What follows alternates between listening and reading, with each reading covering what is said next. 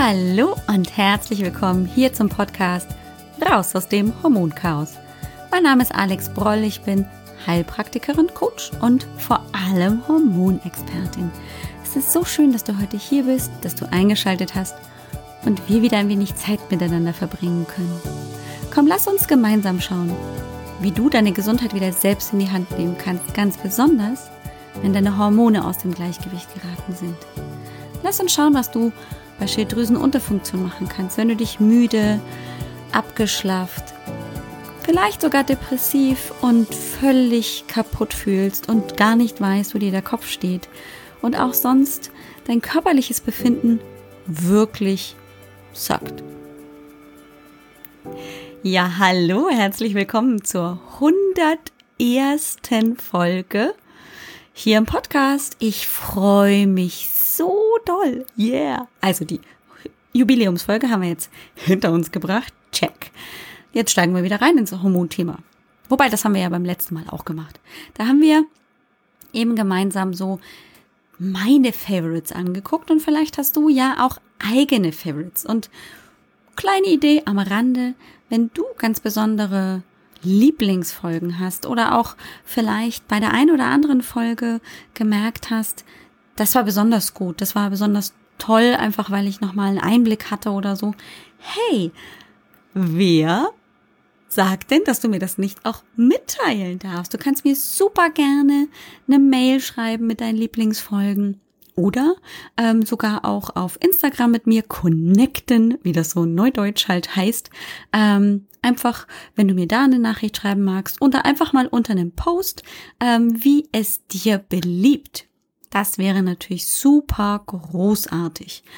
Und Natürlich freue ich mich auch über eine Bewertung auf, äh, das heißt ja jetzt Apple Podcasts, auch wenn es im Abspann noch ein bisschen anders genannt ist, aber auch da ist es natürlich super cool ähm, von dir zu lesen. Da kannst du natürlich auch ähm, von deinen Lieblingsfolgen berichten oder einfach auch, warum dir der Podcast gefällt, wie du ihn überhaupt findest. Da kann man ja Sterne eingeben und super cool wäre natürlich fünf, aber hey, das darfst du natürlich für dich total entscheiden.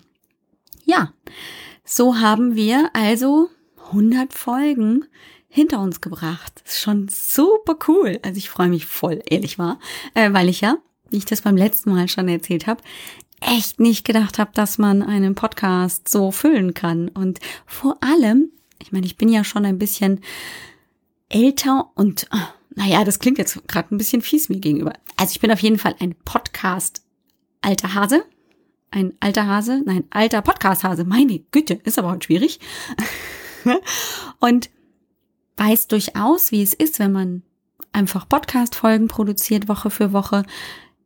Ich kenne ja durchaus eben durch den Podcast, natürlich bist du schön, auch ähm, diese Regelmäßigkeit. Eine Sache kannte ich aber bis dahin nicht dass es mir so so easy peasy von der Hand geht, ähm, hier Podcast-Folgen zu produzieren, weil ich einfach für dieses Hormonthema so brenne und ähm, es dann praktisch schon fast wie von alleine passiert, dass ähm, mir die Themen einfach so rauspurzeln. Manchmal ist es so, dass ich voller Panik hier stehe und denke, oh mein Gott, mir fällt nichts mehr ein. Ja, und dann sitze ich hier, überlege so ein bisschen, hab immer auch ähm, die tollen Frauen aus den Hormonsprechstunden so vor meinem inneren Auge. Ja, und dann purzelt's und wurzelt's, wie es gerade eben sein soll. Und ja, ich bin so unendlich dankbar auch für die Gespräche in der kostenlosen Hormonsprechstunde, für die Fragen, die da aufkommen. Denn das kann ich natürlich dann einfach auch super nutzen, um auch, ähm, sag ich mal, nicht nur der Frau gegenüber in der kostenlosen Hormonsprechstunde ähm, hier Impulse mitzugeben, sondern das dann auch im Podcast einfach weiterzugeben für eine größere Hörerinnenschaft. Yeah. Also, ist es ein Win-Win für alle. Und ähm, wenn du noch nicht in der Hormonsprechstunde warst, wie wär's denn dann mal, dass du vorbeikommst, gerade wenn es eben Fragen zum Hormonchaos gibt? Oder einfach auch dich das Hormoncoaching interessiert, wenn du sagst, meine Güte, ich habe auch keinen Bock mehr, das jetzt alleine äh, noch groß ähm, irgendwie zu managen oder da weiterzukommen. Äh, ich stecke da auch irgendwie fest oder so dann ist vielleicht die kostenlose Hormonsprechstunde einfach eine super Möglichkeit, um erstmal nochmal ein bisschen Klarheit zu bekommen, vielleicht auch so einen roten Faden zu entwickeln und natürlich dann auch zu hören, wie funktioniert denn überhaupt so ein Hormoncoaching? Was muss ich mir darunter vorstellen? Also bist du natürlich herzlichst eingeladen.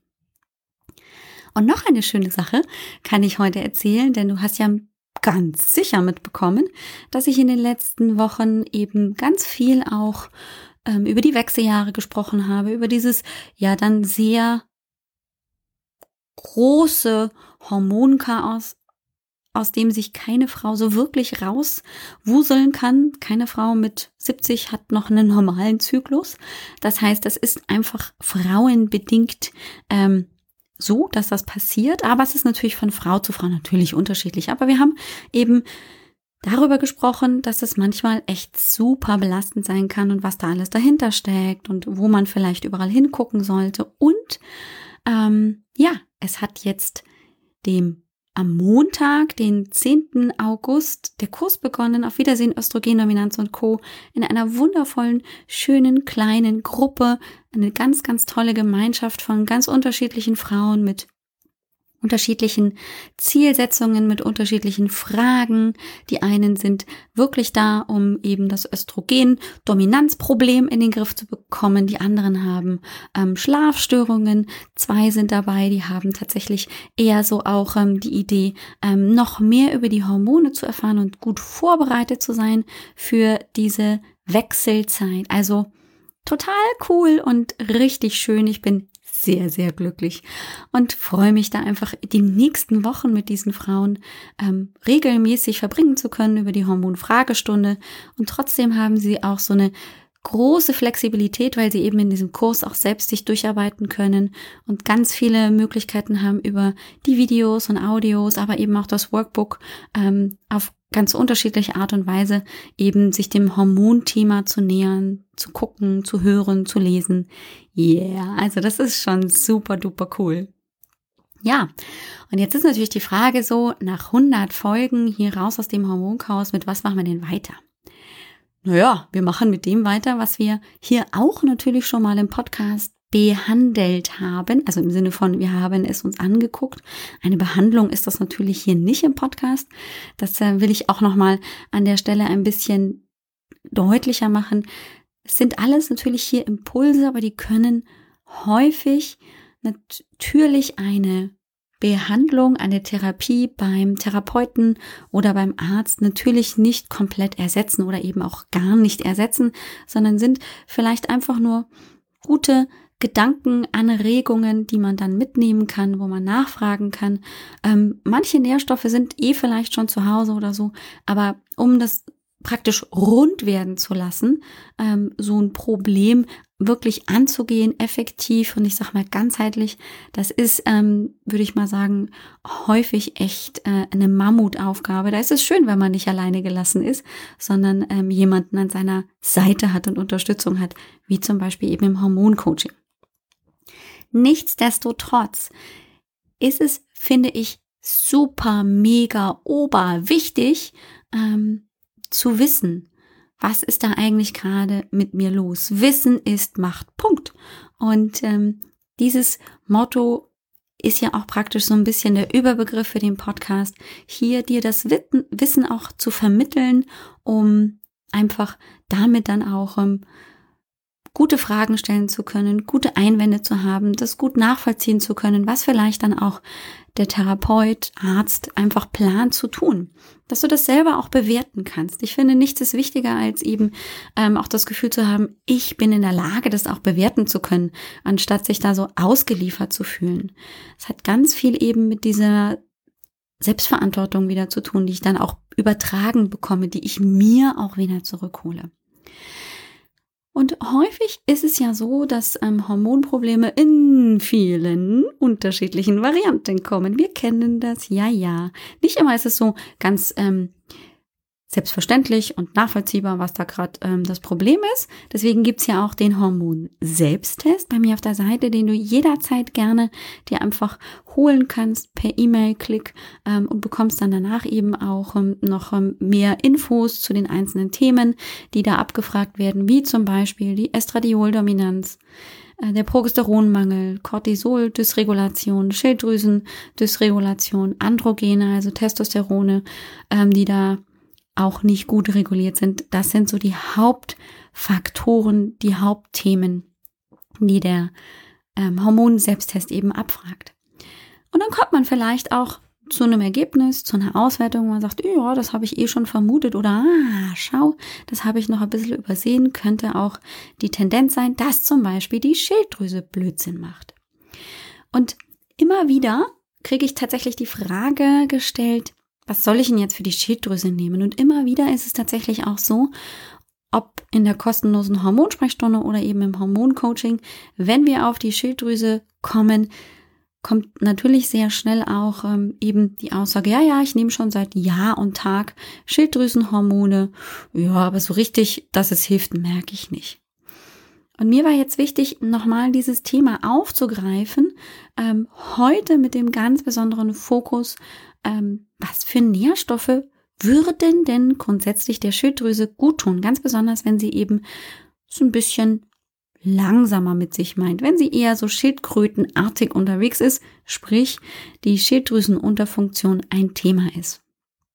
Wichtig ist aber, finde ich, dafür schon nochmal durchzugehen, nur im groben Überblick, was macht denn überhaupt eine Schilddrüse, dass wir das alle hier so auf dem Schirm haben, denn die zwei folgenden Folgen, also Folge 102 und 103 werden auch nochmal sich mit Schilddrüsen-Thematiken beschäftigen und dann ist es gut, wenn wir eine gemeinsame Basis haben.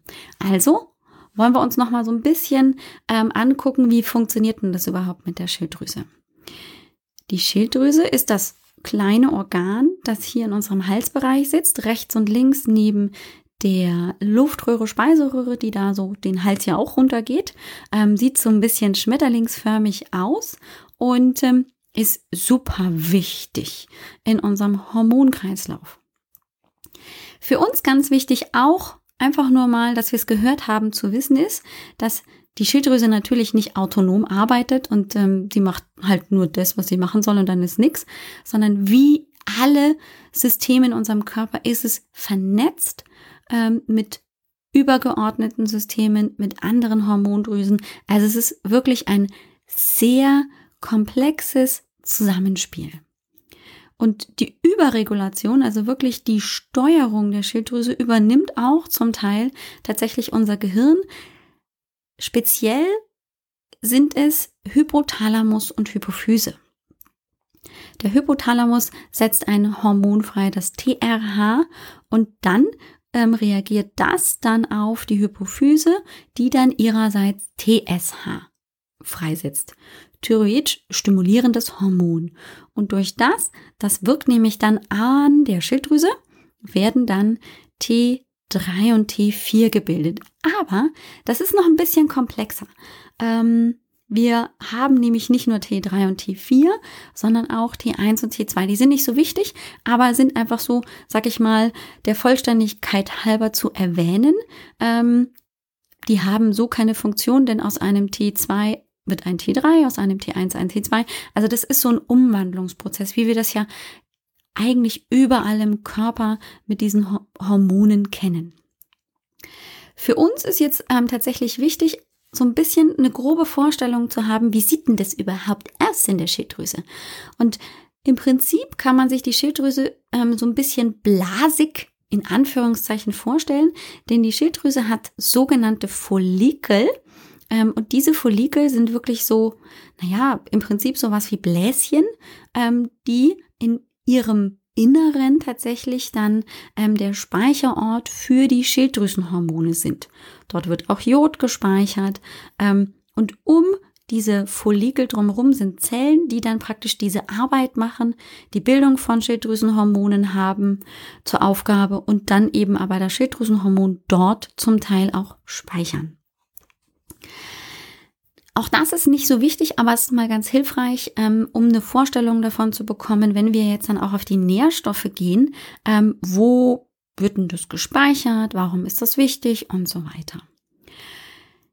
Wir brauchen, und das ist auch das, was wir am häufigsten so kennen und was recht landläufig bekannt ist, ähm, wir brauchen für ähm, die Arbeit der Schilddrüse ein T4 und ein T3, also das Thyroxin und das Liothyronin, das T3. Hm? Das sind die zwei Begrifflichkeiten, wie man eben T4 und T3 dann auch noch ausspricht.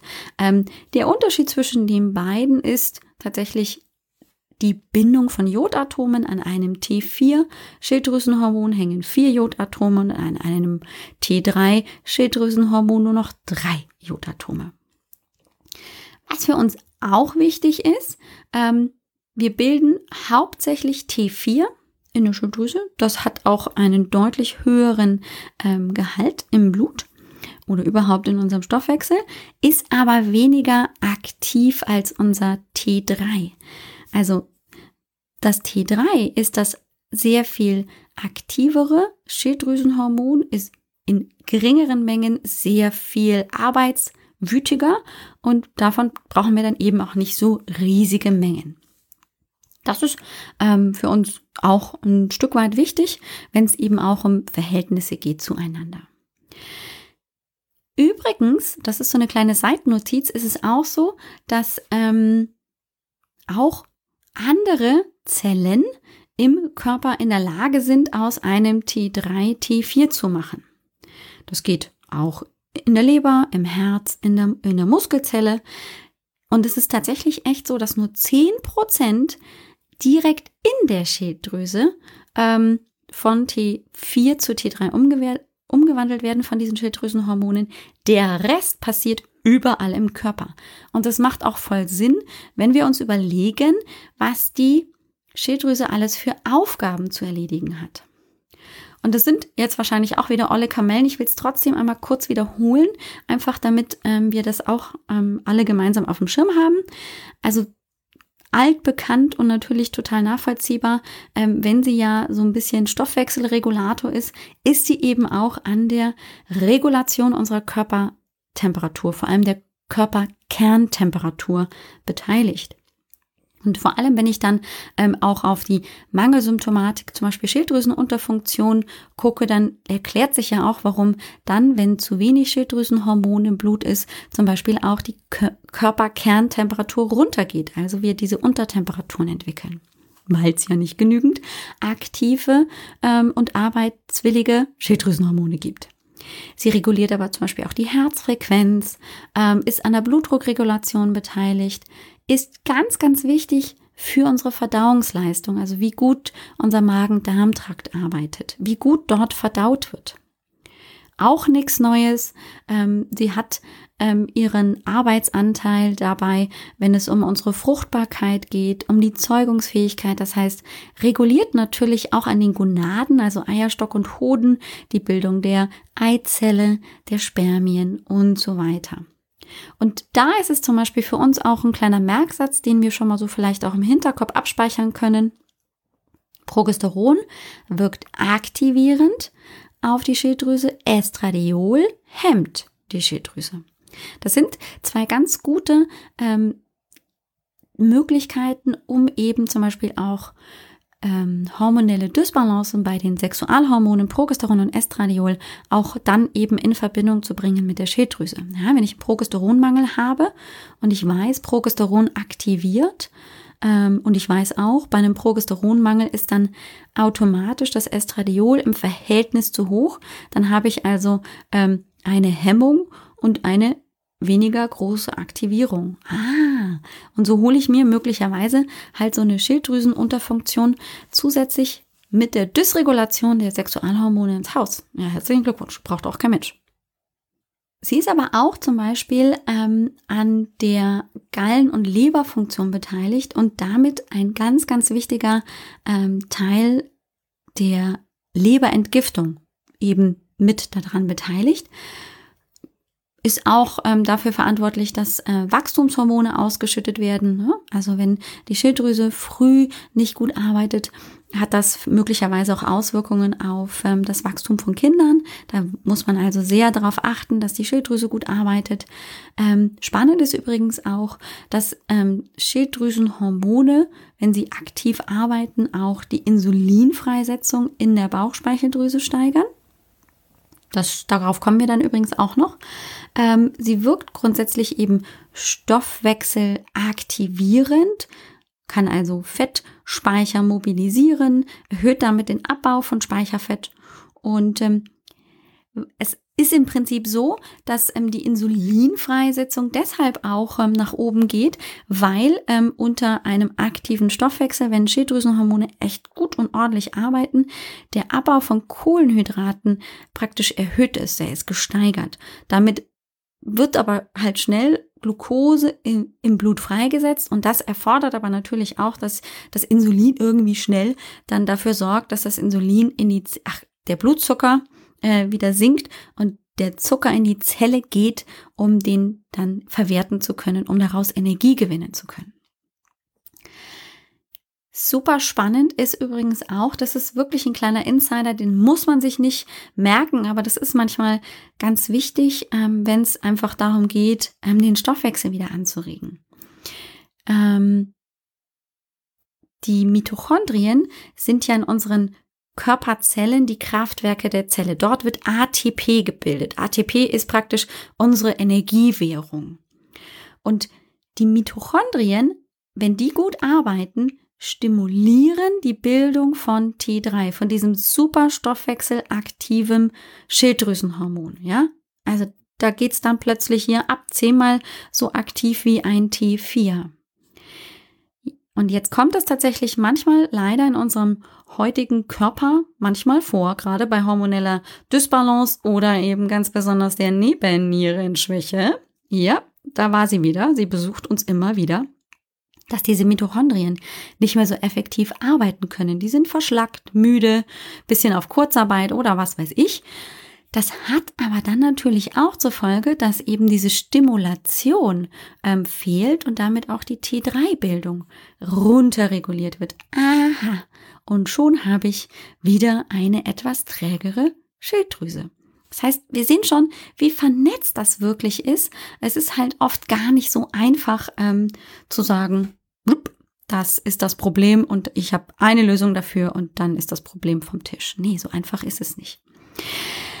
Andererseits ist es häufig auch so, dass leider vergessen wird, dass die Schilddrüse halt nicht nur Schilddrüsenhormon braucht, um arbeiten zu können oder dass das die Aufgabe ist, dass nur T3 und T4 halt wichtig sind, sondern es gibt immer die sogenannten Katalysatoren, Begünstiger, Unterstützer, die ganz, ganz wichtig sind, um überhaupt die Bildung zu ähm, zu aktivieren, also dass überhaupt Schilddrüsenhormon gebildet wird, dass dann auch der Umbau problemlos klappt und so weiter und so fort. Deswegen gucken wir uns mal die Hauptbausteine und Nährstoffe, die wirklich richtig wichtig sind für die Schilddrüse mal an. Ähm, das sind nämlich zum Beispiel, no Überraschung at all, yeah, no surprise. Es ist natürlich das Jod, weil Jod ist ja ein Haupt Baustein für die Schilddrüsenhormone. Es ist aber auch so, dass Jod, in dem Fall ist es das Jodid, also nicht wirklich das elementare Jod, sondern einfach ähm, ein, ein, ein Salz, ähm, das da aufgenommen wird, ähm, das wird nicht nur für die Bildung von Schilddrüsenhormonen gebraucht, sondern es ist zum Beispiel auch super wichtig für unsere Speichel- und Tränendrüsen. Es wird in der Magenschleimhaut gebraucht. Die Brustdrüsen sind, ähm, brauchen viel Jod. Die Plazenta, zum Beispiel in der Schwangerschaft, ist ähm, einfach ähm, sehr jodbedürftig. Das heißt, ähm, so ein Jodmangel kommt schon häufiger mal vor, ähm, ganz besonders wenn wir eben vergessen, dass es nicht nur die Schilddrüse ist, die Jod braucht, sondern eben eigentlich der gesamte Stoffwechsel.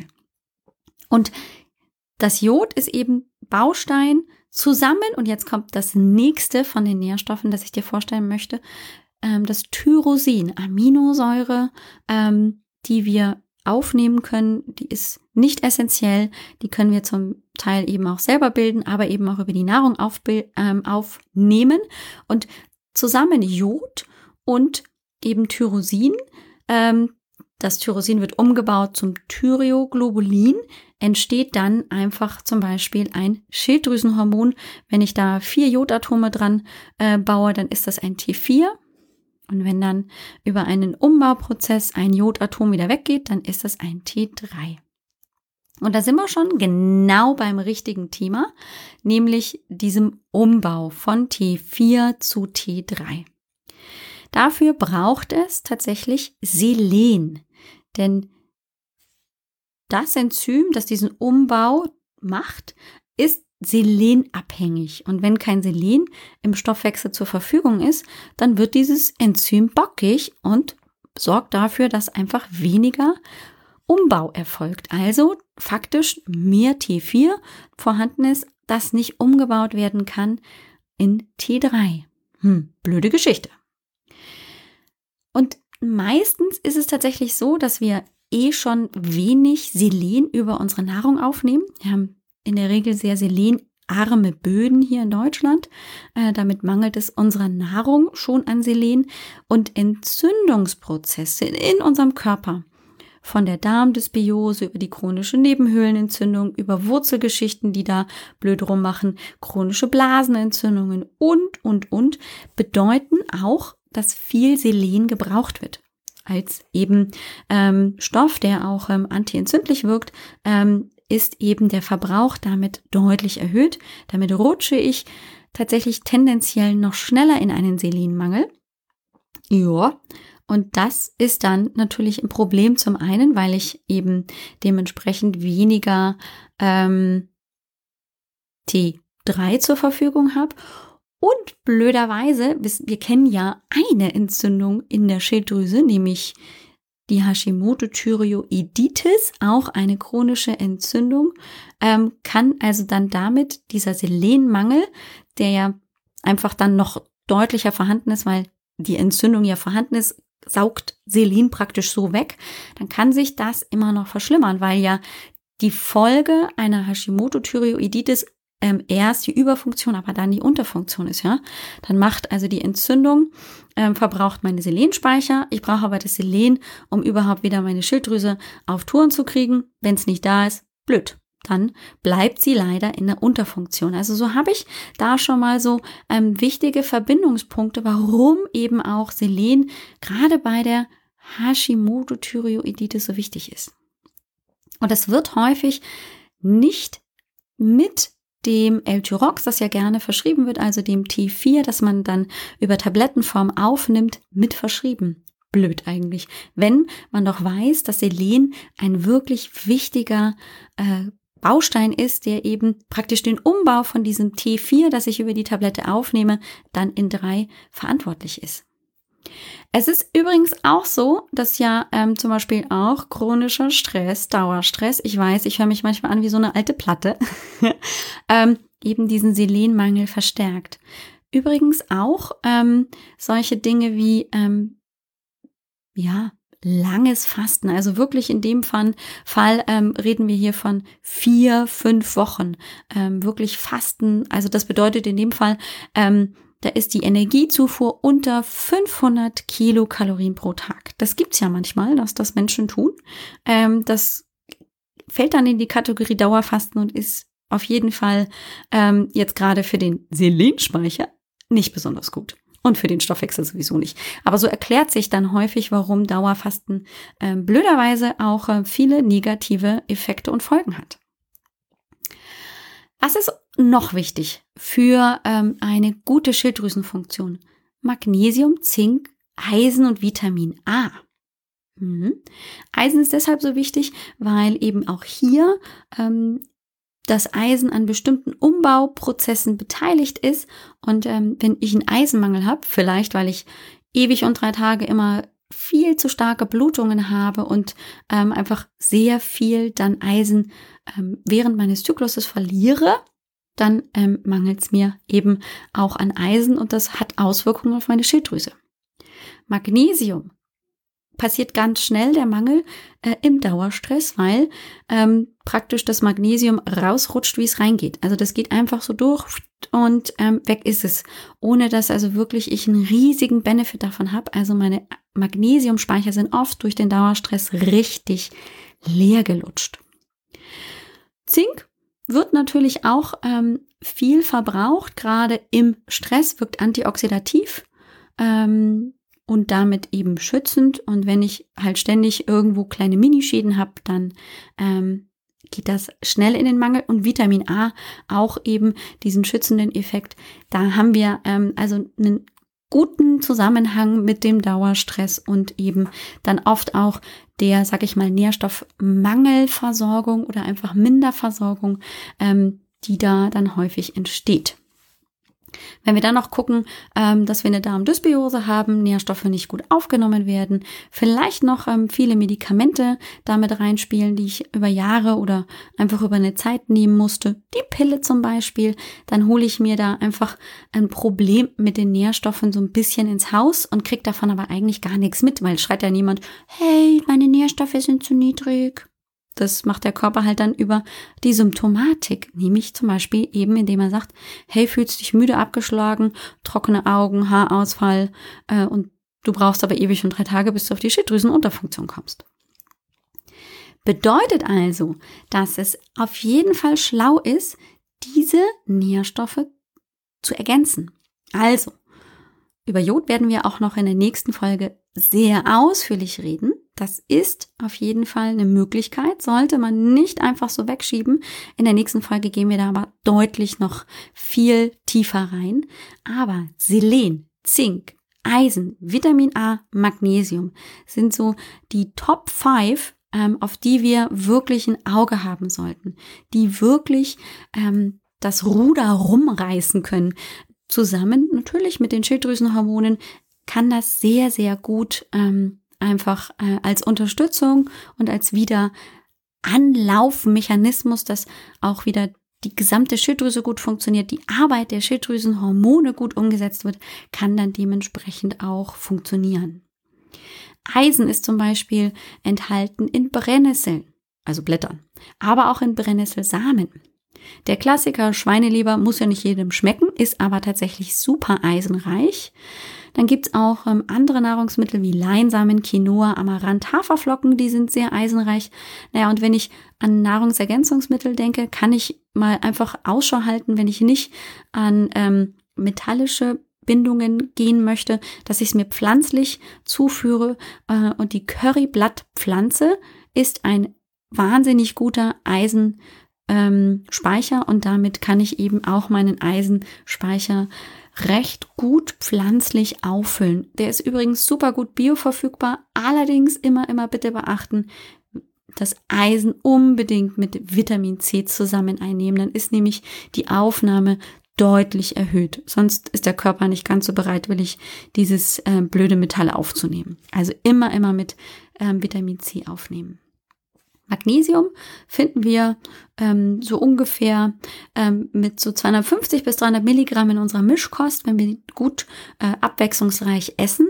Unser täglicher Bedarf liegt allerdings eher so bei 400, manchmal sogar bis 750 Milligramm pro Tag. Hm, da komme ich dann häufig mit meiner Nahrung nicht so ganz ran. Ähm, und das Spannende ist übrigens, dass ähm, Magnesiummangelsymptome oft sich auch so zeigen, als hätten wir eine Schilddrüsenunterfunktion. Magnesiummangel kann sich auch mit Müdigkeit, Kopfschmerzen, Migräneattacken, Depression, Reizbarkeit und Überempfindlichkeit gegen Licht und Lärm zeigen und häufig kommt es auch mit extremen Krämpfen während der Periode. Also würde es sich vielleicht bei der einen oder anderen, glaube ich, schon mal lohnen, auch den Magnesiumspiegel im Vollblut ähm, untersuchen zu lassen äh, und das dann zu ergänzen oder einfach ähm, die Schilddrüse und gleichzeitig eben den Magnesiummangel ähm, auszugleichen und die Schilddrüse glücklich zu machen. Das kann auf keinen Fall schaden. Der Zinkbedarf liegt bei 10 bis 15 Milligramm. Wenn wir aber in Belastung sind, Dauerstress, Stichwort ist hier ähm, zu nennen, oder eben in Krankheiten, rezidivierende Krankheiten, chronische Entzündungen, ist der Bedarf oft viel, viel höher. Also neigen wir häufig dazu, dass wir auch hier in den Mangel gehen. Ähm, hier gibt es natürlich jede Menge äh, Möglichkeiten, das über die Nahrung aufzunehmen. Da, einfach mal googeln, was ist zinkreich oder dann auch mal ganz gezielt vielleicht mit einem Nährstoff, mit einem Nahrungsergänzungsmittel ähm, eben dran denken.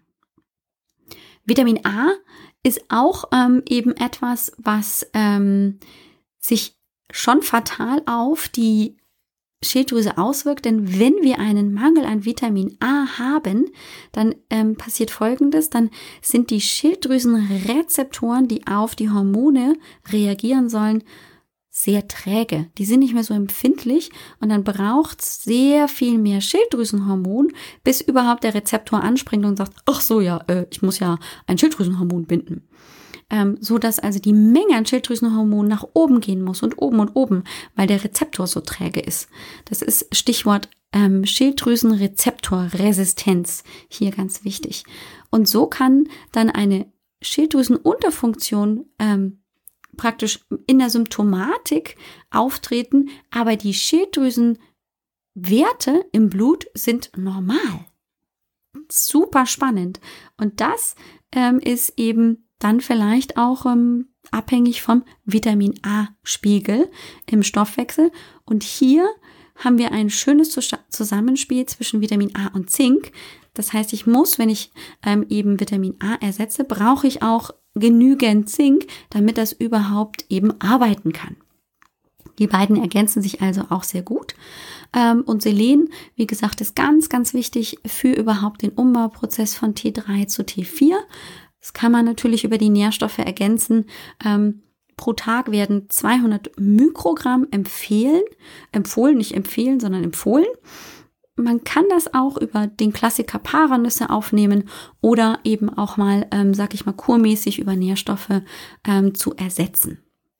Das sind also die wirklich wichtigen Jod, da gehen wir nächste Woche drauf noch ein. Gibt's natürlich in allen Varianten, in Algenform. Der Efeu ist ähm, super äh, jodhaltig. Man kann das aber auch in homöopathischer Dosierung aufnehmen. Also da gibt's viele Varianten. Es ist ja auch ähm, ein sehr kontrovers diskutiertes Thema. Deswegen gucken wir uns das nächste Woche auch mal ganz deutlich an, auch im Zusammenhang zur Hashimoto-Thyreoiditis und, und, und, so dass wir einfach da auch noch mal so ein bisschen besser bewerten können. Ist das eine sinnvolle Ergänzung oder nicht? Ähm, da gucken wir nächste Woche drauf. Ah, ich hoffe, dir platzen nicht schon wieder die Ohren oder der Kopf, sondern ähm, du hast dir so die wichtigsten Nährstoffe, Magnesium, Zink, Vitamin A, Selen, Eisen eben ähm, im Prinzip so gemerkt. Und ähm, lässt dich noch vertrösten bis nächste Woche, wenn wir uns mit dem Jod beschäftigen und dann ähm, da noch ein bisschen tiefer einsteigen und kannst jetzt so ein bisschen vielleicht für dich überlegen, gibt es den einen oder anderen Nährstoff, der vielleicht schon erwiesenermaßen im Mangel ist oder braucht es vielleicht mal eine Untersuchung oder ähm, willst du es einfach mal so probieren? Ähm, es geht natürlich vieles auch über die Nahrung. Da kannst du also jetzt vielleicht mal mit den neuen Impulsen ein bisschen auf die Suche gehen. Wenn du das Gefühl hast, uh, ich habe keine Ahnung, wie ich mich da rantrauen soll, ob das gut ist, wie das gut ist oder oder oder. Also wenn einfach nur ganz viele Fragezeichen in deinem Kopf sind, lade ich dich natürlich super gerne auch in die kostenlose Hormonsprechstunde ein. Das 30 Minuten Gespräch, das äh, wir miteinander führen, das ist total unverbindlich und kostenlos. Wir lernen uns kennen Erzählst mir so ein bisschen von der Symptomatik und wir gucken einfach mal so, in welche Richtung kannst du vielleicht denken, was spielt da vielleicht noch rein, also so ein bisschen den roten Faden gemeinsam zu entwickeln. Ähm, und dann erzähle ich dir sehr, sehr gerne, wie Hormoncoaching funktioniert, was sich dahinter versteckt, was für Kosten da vielleicht auf dich zukommen und, und, und. Ähm, einfach um das Hormonchaos wirklich ganzheitlich und nachhaltig in den Griff zu bekommen, ist das ähm, mit Sicherheit eine gute Ergänzung. Und wenn es für dich passt, freue ich mich, dich erst in der Hormonsprechstunde und dann im Hormoncoaching begrüßen zu dürfen. Und dafür musst du gar nicht viel machen. Gehst einfach auf www.alexbroll.com-sprechstunde zur Buchung der kostenlosen Hormonsprechstunde. Und wenn du heute auf die Shownotes zurückgreifen willst, ähm, da habe ich nochmal die ähm, ganzen Nährstoffe zusammengefasst, dann gehst du einfach auf ähm, www.alexbroll.com-101 für die heutige Folge und findest dort übrigens auch einen Link zu meinem Instagram-Account und ähm, kannst mir natürlich auch jederzeit gerne eine E-Mail schreiben. Auch da findest du die E-Mail-Adresse. Also alles ist möglich, um das Hormonchaos in den Griff zu bekommen. Ich drücke dich von Herzen ganz, ganz toll. Freue mich auf die nächste Woche und bis dann. Ciao, ciao. Dir hat dieser Podcast gefallen? Dann wäre es großartig, wenn du diesen Podcast mit deiner 5-Sterne-Bewertung auf iTunes unterstützt. Und wenn du noch mehr über dein Hormonchaos erfahren willst, geh einfach auf www.alexbroll.com. Bis zum nächsten Mal.